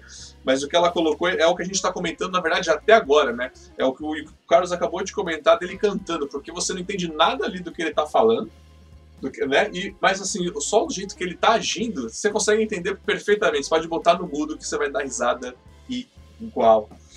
O que o, a única é, a única coisa que eu acho. Eu queria comentar o que o Carlos tá. Carlos falou dele zoando Pode a polícia. Que o, naquele filme do Downey Jr. do Chaplin seria um dos motivos que o Ian falava que ele tinha que ser expulso dos Estados Unidos, porque ele zoava as instituições americanas e o caramba quatro, né? Sim. Sim. Nossa, rolava isso. Ele foi muito perseguido pelo J. Edgar Hoover, né, que era o diretor do FBI na época, né, ele teve uma posição assim, ele, ele queria uma segunda frente de combate na Segunda Guerra Mundial, entendeu? E é isso na, na, da parte, né? E isso criticou, foi muito criticado pelos americanos na época, né? Foi taxado de comunista, coisa e tal, né? E aí o que aconteceu? Quando ele faz, isso aparece muito no filme do Robert Downey Jr. Quando ele viaja, né, para a Europa para estreia de um filme dele, eu acho, não sei nem se era tempos modernos ou se não, foi depois, não, foi depois da Segunda Guerra. Ele acaba, acho que foi Luz da Ribalta ele acaba sendo expulso do país quando está dentro do navio, né? O J. Edgar Hoover só esperou ele sair dos Estados Unidos, né? Para ele ser expulso do país, né? Foi, foi expulso do país. Aí ele passa a morar na Suíça. Né? Ele passa a morar na Suíça, né? Inclusive, eu fui numa exposição do Chaplin aqui no Rio uma vez, tinha um monte de filmes caseiros dele, né? Ele brincando com os netos, né, no, na, na, casa dele na Suíça, né? E aí, em 1972, se eu não me engano, ele é chamado, né, para é, receber um Oscar pelo conjunto da obra. Ele vai todo ressabiado para os Estados Unidos, né? E quando ele recebe do Jack Lemmon, né, o Oscar pelo conjunto da obra, né? O pessoal lá do Oscar, da cerimônia do Oscar aplaude ele de pé, né? E ele chorou bastante. Isso é uma coisa que tem para você ver no YouTube, né? Um negócio muito emocionante, cara. Muito legal mesmo. Show. É, bom, aproveitando isso, eu vou um, Eu sei que não tem piores momentos, mas o meu pior momento foi que eu fiquei me questionando. E cadê as irmãs da, da mocinha? Você entendeu? O roteiro foi apresentou as irmãs da mocinha e literalmente largou elas assim, tipo, sumiu, sabe? E a irmã nunca mais se preocupou com as irmãs, entendeu? De voltar a buscar e, tipo, simplesmente foi embora. É isso daí, eu, eu fiquei, isso é mais um Mas isso tem, mas isso, Thiago, eu acho que tem uma, uma certa fundamentação. Por quê? Por que, que esse desaparecimento dessas irmãs? Para mostrar como o sistema era cruel, né? Tipo assim, o sistema deu um sumiço nelas e se perdeu completamente, né? E a própria vida deles, que era extremamente difícil, né, imposta por esse sistema também, né, faz com que ela não consiga mais, né, encontrar as irmãs, coisa e tal, não, ela perca completamente o rastro das irmãs, né? E se perdeu para a vida toda, entendeu? Quer dizer, eu acho que, mesmo parecendo um furo de roteiro, eu acho que tem uma certa justificativa, Sim. né? A coisa, essa coisa da, da crueldade do sistema é. de destruir, afastar uma Inteira, família né? E eu, completamente. Isso achei bem triste, né? Porque ali ele explica, né, que o pai que perdeu a mãe, aí o pai estava desempregado, né? A menina, a menina tentando fazer de tudo para não passar fome. Aquela situação toda ali, aquela é uma situação bem difícil, é uma situação que acaba acontecendo até hoje, né? Talvez de uma maneira mais suave, como a gente trata a adoção, né? Adoção não, é quando as... Ai, oh, esqueci o nome do órgão que pega, que pega essas crianças para cuidar, né? Ter esse trato. Teve, hoje tem um cuidado muito maior. Não, fala, não, como que é o nome? Assistência social. É, hoje a gente tem uma assistência social que cuida melhor dessas crianças, né? Mas assim, o, infelizmente naquela época era um negócio, foi uma situação bem triste aquela, né? E uma situação que eu achei bem cômica, mas assim, uma situação bem assim, eu fiquei bem triste, mas eu, fiquei, eu gostei do que eu vi na, na tela, foi quando ele sai da cadeia pela segunda vez, e aí a menina tá esperando ele e leva para apresentar a nova casa deles, que é uma casa abandonada. Cara, eu achei aquela cena ali tão, aquilo tudo tão bonito, sabe assim? Então, assim, tipo, olha, isso aqui é, o, é, a gente não tem nada, é o pouco do que a gente tem, a gente vai ser feliz aqui dentro. Sabe? E aquela placa. Não é o É, não é o Palácio de Buckingham. Né? Aquilo ali eu achei tão. Achei aquilo tão marcante, achei tão bonito aquilo de as pessoas serem felizes com pouco, né? De aproveitar o que elas têm, né? E uma outra fra frase no filme também, que acaba sendo escrito também, que eu, que eu achei que eu dei risada, que é o que o Carlos já comentou, quando ele tá trabalhando como vigia, e aí vai o amigo dele, que trabalhava, que não é amigo dele, né? Que trabalhou com ele na, na indústria, que tá lá roubando, e o cara fala: Não, não, eu não tô roubando, eu só tô aqui pra não passar fome. não, você tá roubando. Eu falei: Não, você tá roubando. É, cara, é. Você, você, você tá numa época, década de 30 ali, entendeu? Em que a, o mocinho é o mocinho bom e o vilão é o vilão mau. Essa é a tônica da maioria dos filmes. Aí quando você vê um grupo de assaltantes aqui, eles são os maus que vão, né? Fazer alguma coisa contra o vagabundo. Aí um ex-amigo dele tá lá que foi que está desempregado por causa da crise e tá falando: "Eu não sou um cara ruim, eu só tô passando fome e eu tô desesperado para conseguir comida". Olha só, isso estamos em 1936, gente onde essa dicotomia vilão-mocinho é muito mais pronunciada. E outra coisa que é interessante da gente ver também, tem uma coisa meio datada no filme, né? Na, na cena da cabana, né? Da, do Palácio de Buckingham, né? Que chega de noite, né? Mostra aquela casa no escuro. Aí a primeira coisa que você pensa, os dois estão lá dentro. Será que rolou alguma parada? Não. O Chaplin, ele tá num num, num assim, pequenininho lá, dormindo separado da moça que está dentro da casa esse puritanismo aí, né, da, da época, né, para mostrar, não, eles estão, né, eles estão juntos, né, a menina é menor de idade, né, mas ele tá dormindo separado dela. Eu achei isso muito, é fofo, né, mas é uma reflexo do pensamento entendeu, conservador né? da época. Você né. entendeu, né? É interessante né, a gente perceber isso também. Os tem que respeitar desse jeito a moça, você entendeu? Mas isso aí, aí isso é uma crítica minha, que eu achei, eu achei a moça realmente muito jovem, né? Mas aquela, na, naquela época a gente tem que entender também a, a, o contexto histórico, né? Ele também se apaixonar por uma pessoa muito nova, assim, entendeu? Isso, isso me acabou me incomodando. Eu falei, não, mas ele tá se apaixonando por uma criança, tá propondo casar com uma criança. Isso foi uma coisa que me incomodou um pouco no, vendo o filme. Mas, mas, mas o Chaplin na vida real sempre gostou de mais novinha, então, né? sabe, né? Sabe o J, sabe o J.D. Sali? Sabe o J.D. aquele escritor que escreveu Apanhador no Campo de Centeio? A Ona Chaplin era a namorada dele. Ela largou o J.D. Salinger para ficar com Chaplin. Não sei se vocês Não. sabem disso. Não, mas assim, Agora... a, o, o, essa questão que o Thiago levantou, o problema é que o Carlitos sempre teve a é. mesma cara, né? Porque como ele, ele ele, ele usava aquela maquiagem branca na cara para filmar, para ressaltar e tal. Desde do, do filme que você acha ele mais jovem até o Pequeno Ditador e Tempos Modernos, os filmes mais antigos dele, você vai ver que não parece que ele envelheceu um dia, né? Então, tipo, é, é, é ele tinha, sei lá, é difícil falar que idade tem o, o, o Carlitos. A gente não sabe, né, de verdade. Então, de verdade. O, nesse seu pensamento, porque assim, isso me incomodou no filme, tá? Isso eu falei, caramba, o cara tá propondo com uma criança, mas assim, vendo o personagem do filme dele, eu também não sei qual é a idade desse personagem. Porque é o que você falou, o O Chaplin, meu, ele tem, eu fiquei impressionado vendo esse filme que eu me falei, qual é a idade desse cara nesse filme? O cara parece que tá com a tipo, 18 anos. Aí eu falei, talvez ele, como ele também não tinha casa para onde ir morar quando ele, isso ele foi com ela, falei, então, talvez seja um cara novo igual, entendeu? Só que como ele é o Chaplin, com aquela maquiagem branca, acaba se passando um cara mais novo. Foi o que eu, tipo, uma, uma dentro do, como, o Valdomiro fala, no meu canon pessoal, eu imagino isso, entendeu?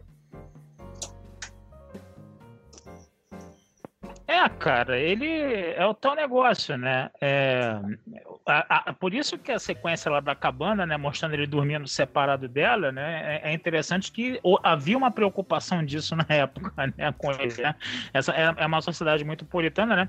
E vamos e vamos, vamos, vamos e convenhamos também, né? A Paulette Godard, né, na época, né, mesmo ela sendo retratada com a menor de idade no, no filme, ela já era bem, bem, bem grandinha já também, né? Aliás, Paulette Godet é aquele negócio, né? Quando você vai. Se, se, eu pegar os exemplos aí de São Paulo, né? Aquela feira que tem embaixo do MASP, domingo, ou então a feira do Bexiga, né?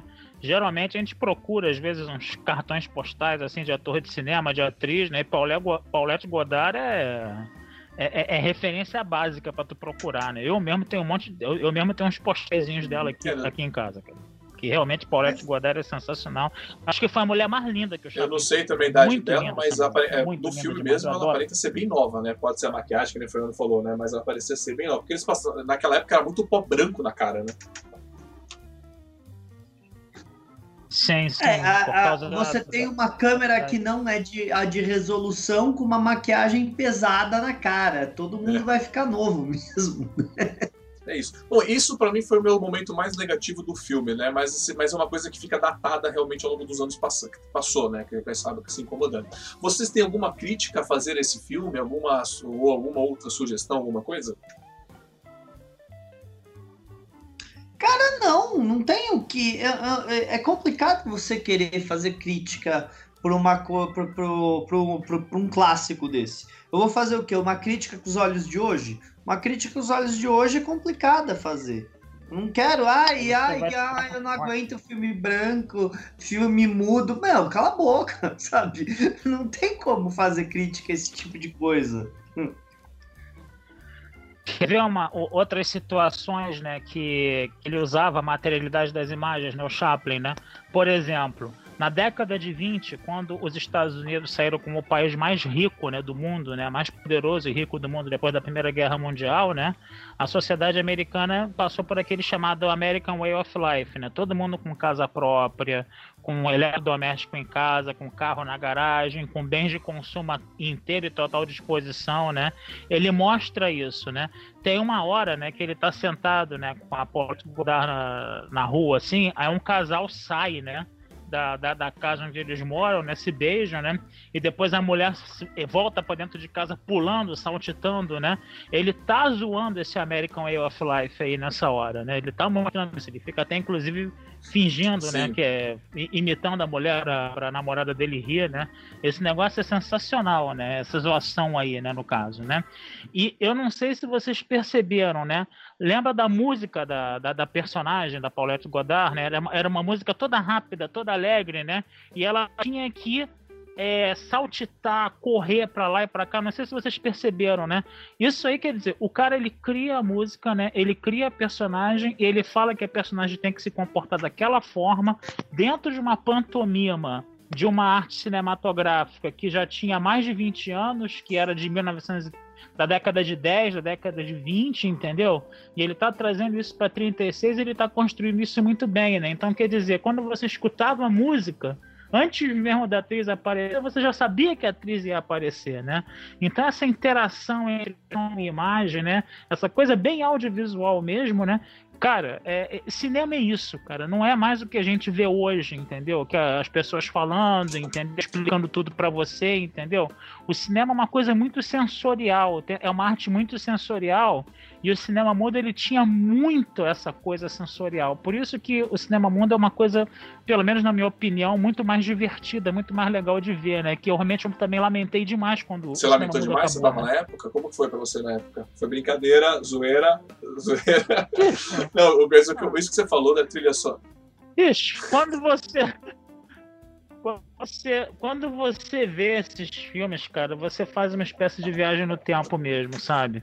Parece que é uma coisa que tá lá longe, que tá lá no infinito, é uma coisa inalcançável, entendeu? Que, que, que é uma coisa que te é. hipnotiza, entendeu? Eu, né, eu, eu tô, você sabe, né, Thiago, aquele, aquele filme que eu tô pesquisando, né?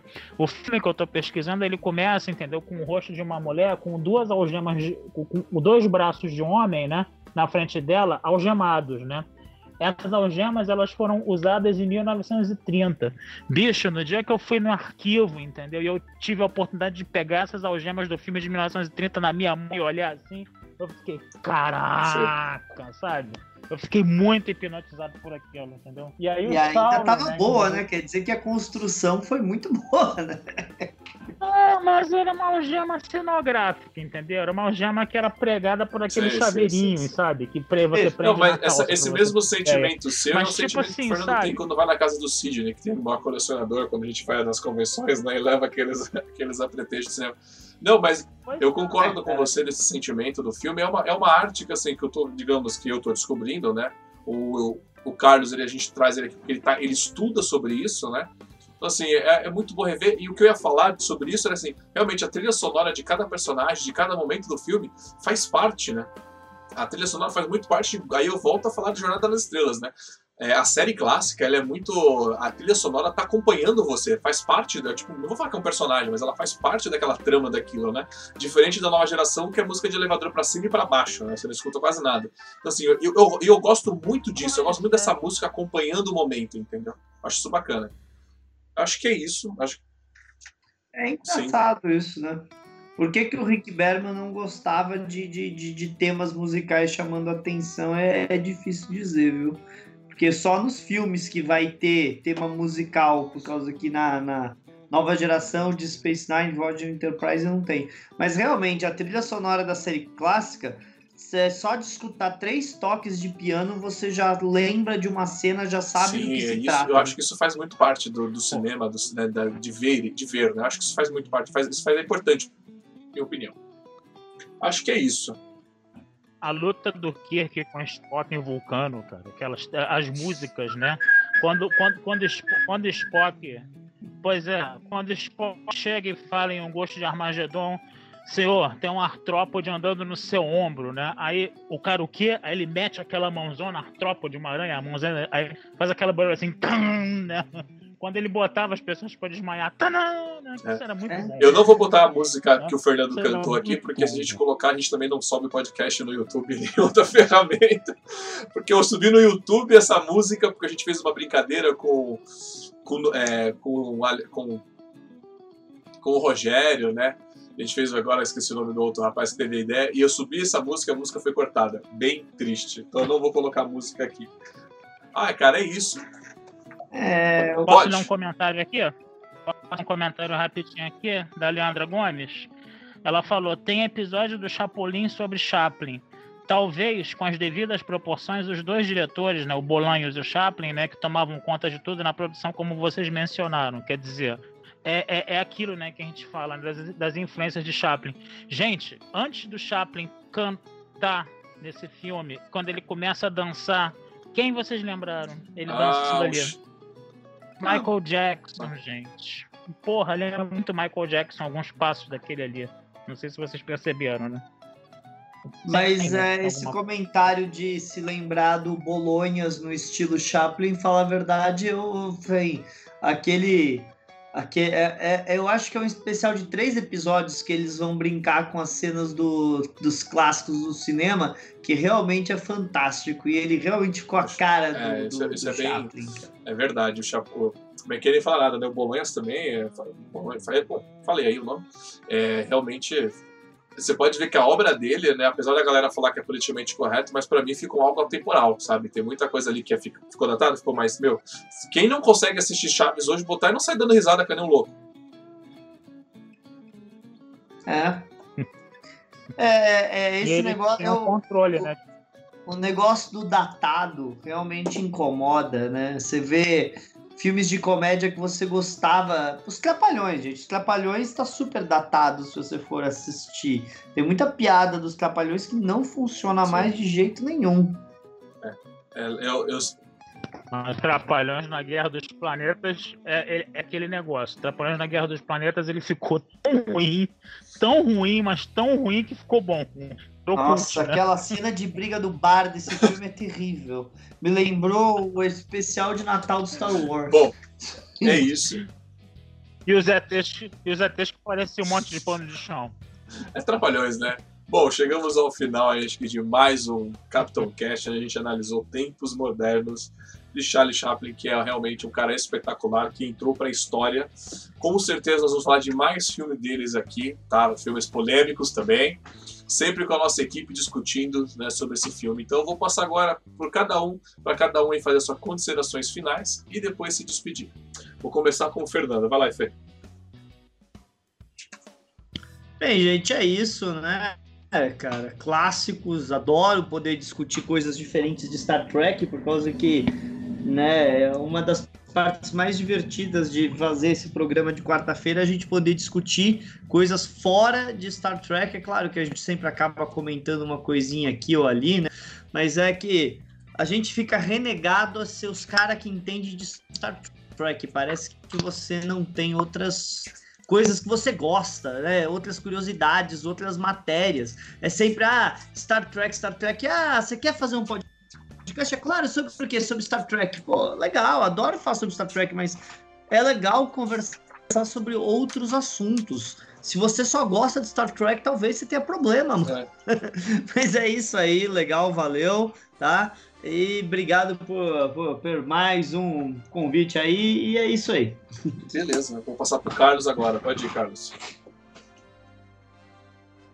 Bom, sempre sexta-feira, né? Agora, né? Vamos continuar, né, com nossas análises de episódios de Star Trek, né? Ah, ah, já que o pessoal gosta de Star Trek também, é um canal de Star Trek, vamos falar de Star Trek às sextas-feiras, né? A ideia é tentar. É um projeto ambicioso demais, né? Porque a ideia é falar de todos os episódios de todas as séries de Jornada nas Estrelas, né? Não sei se vou estar vivo até lá. Eu gostei, eu, eu isso, gostei né? dessa parte que ele falou. A gente estava discutindo na mensagem, eu falei, ah, eu vou começar o é. projeto, mas se eu morrer, morreu, mas a gente continua. Vamos, vamos ver, vamos ver até onde eu consigo fazer. Vamos Vamos até, vamos até onde puder, vamos até depois da cúpula do trovão, até a última linha do horizonte, mas vamos embora, vamos tentar fazer isso, né? É, toda sexta-feira aí colocar um episódiozinho de Star Trek. Estou alternando as séries para não falar só da série clássica, depois falar só de TNG. Toda semana é uma série diferente, tá? E sextas-feiras aí, né? Eu quero ver também se a gente fala, conversa né, nas terças-feiras sobre outros temas. Eu estava pensando em fazer reviews de episódios do The Orville, né, no caso, né? E isso no Diário do Capitão, vocês curtam lá o Diário do Capitão nas redes sociais, tá? Toquem o sininho lá das notificações para saberem dessas, desses vídeos aqui, dessas lives, né? E a batata espacial seria, vamos dizer assim, a parte escrita, né, do que eu estou produzindo de conteúdo de vídeo para o Diário do Capitão, né? Então, todas as análises de episódios de Jornada nas Estrelas vão ser colocados lá na batata espacial, tá? batataespacial.com.br tudo junto, tá? E vocês podem também pegar lá meus postais antigos, que são muitos são escaneados de postais originais mesmo. Tem minhas poesias, né? Tem meus contos da fada safada, que eu sempre falo aqui, né? Ainda não fiz do Covid, mas pretendo fazer, né? E é, e é isso aí, gente. Estamos aí. Fernando, você se despediu falando do, da nova frota? Alguma coisa? Quer falar? Ah, é o mesmo recado sempre. Dá uma olhada em tudo que a nova frota tá fazendo em todas as suas mídias sociais. então, beleza. O recado tá dado. Espero que vocês tenham gostado desse programa de hoje. A nossa ideia é sempre vir com esse bate-papo diferente. O Fernando falou perfeitamente. A gente não tá aqui só para falar de Jornada nas Estrelas. Nossa, a gente fala de tudo. Mas a gente gosta muito de Estrelas porque a gente acaba focando com alguns programas, algumas alvos especiais. Mas o Capitão Cast tá aqui pra gente variar e falar de coisas clássicas, comédias boas, né, coisas novas e porcaria também, porque a gente avaliou uns filmes porcaria que são muito bons aí, como Mestres do Universo. Fica a dica aí pra vocês entrar lá e escutar, que também vale a pena. Estamos chegando, chegamos ao final de mais um programa. Curta o Diário do Capitães em todas as suas redes e mídias sociais, que ajuda a gente bastante. Lembrando que esse programa é gravado ao vivo no canal do YouTube do Diário do Capitão e disponibilizado via podcast depois. É isso aí, senhoras e senhores. Muito obrigado, até a próxima e engage!